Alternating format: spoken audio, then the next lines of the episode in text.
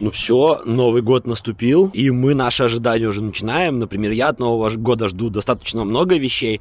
Во-первых, мне, скорее всего, придется поменять проект, на котором я работаю. Потому что компания, которая владеет этим проектом, она хочет, чтобы к концу 2022 года все работники, которые работают над этим проектом, они были частью компании. А так как я нанятый из другой компании человек, так сказать, консультант, то, естественно, где-то в течение года им придется меня потерять, потому что я не могу работать на компанию напрямую. Еще одно ожидание у меня меня связано с э, работой в моей компании, собственно, в которой я непосредственно работаю. Дело в том, что компания расширяется, и у компании есть идея нанять несколько новых блокчейн-разработчиков, сделать целый отдел вот такой вот блокчейн-разработки, чтобы эти люди работали на тех проектах, где, собственно, им интересно будет, где блокчейн, где криптовалюты. И мне предложили возглавить этот отдел, поэтому где-то в течение этого года и, скорее всего, прям начиная со следующей недели у меня появятся новые обязанности, больше ответственности, больше интересного. И так как это для меня что-то новое, то я буду получать новый опыт, и я постараюсь в этих роликах с вами этим опытом делиться. И когда я буду менять, например, проект, возможно, мне придется пройти парочку каких-нибудь новых собеседований, и этим я тоже постараюсь поделиться. Но стоит также, мне кажется, поговорить о вещах, которых ждать в 2022 году не стоит, несмотря на то, что мы все хотим, чтобы это все появилось. И первое, чего не стоит ждать в наступившем уже году, это наличие полупроводников, и поэтому получается, что многие видеокарты, какие-то другие железки, которые мы хотели бы купить и которыми мы хотели бы владеть, например, PlayStation 5,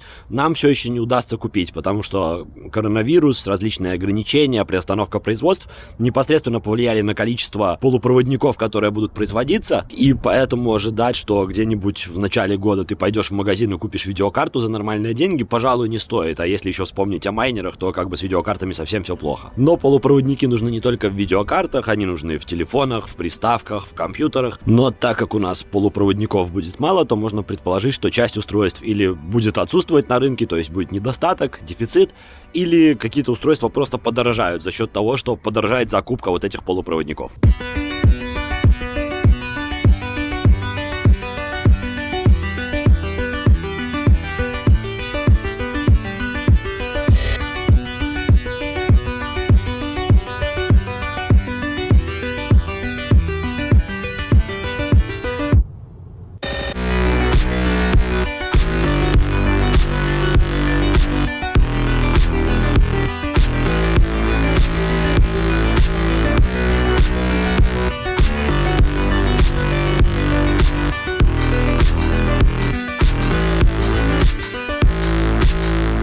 Также в следующем году нам не удастся увидеть бума периферийных вычислений. Это такие вычисления, которые делаются не там, где лежат данные. Например, данные у вас лежат в одном месте города, а, грубо говоря, сервера, которые могут что-то посчитать, или программы, которые занимаются подсчетами и изучением данных, они находятся в условном другом городе. И, к сожалению, да, они, конечно, будут развиваться, и они всем нужны, но за счет вот этой нехватки полупроводников раз, а и за счет того, что 5G сети развиваются не так быстро, как хотелось бы, весь этот процесс будет растянут во времени. Поэтому массового вот такого вот распространения этих периферийных вычислений в 2022 скорее всего не случится, но, как я уже сказал, этот процесс будет постепенно происходить, и нам надо быть готовыми к тому, что данные и программы, они теперь будут находиться в разных местах, и работать все это должно все равно быстро, несмотря на то, что между этими между этими штуками, скажем так, могут быть тысячи километров. Нам также не стоит ждать в наступившем году матрицы какой-нибудь или другого вида роботов, захвативших планету и поработивших людей, потому что робототехника, к сожалению, как мне кажется, в 2022 году будет развиваться не очень быстро.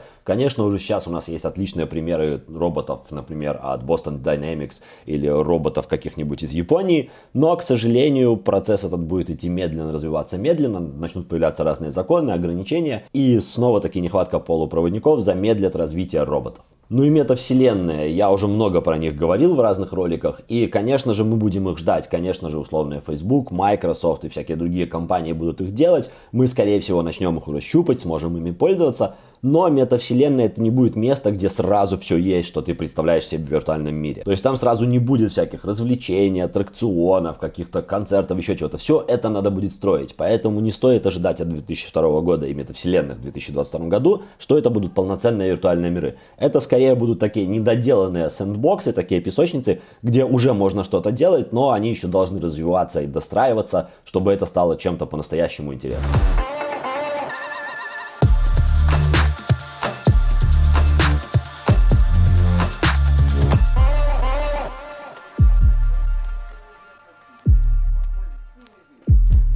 На Новый год в гости надо ездить до праздника, а праздник и спать надо дома, потому что дома лучше.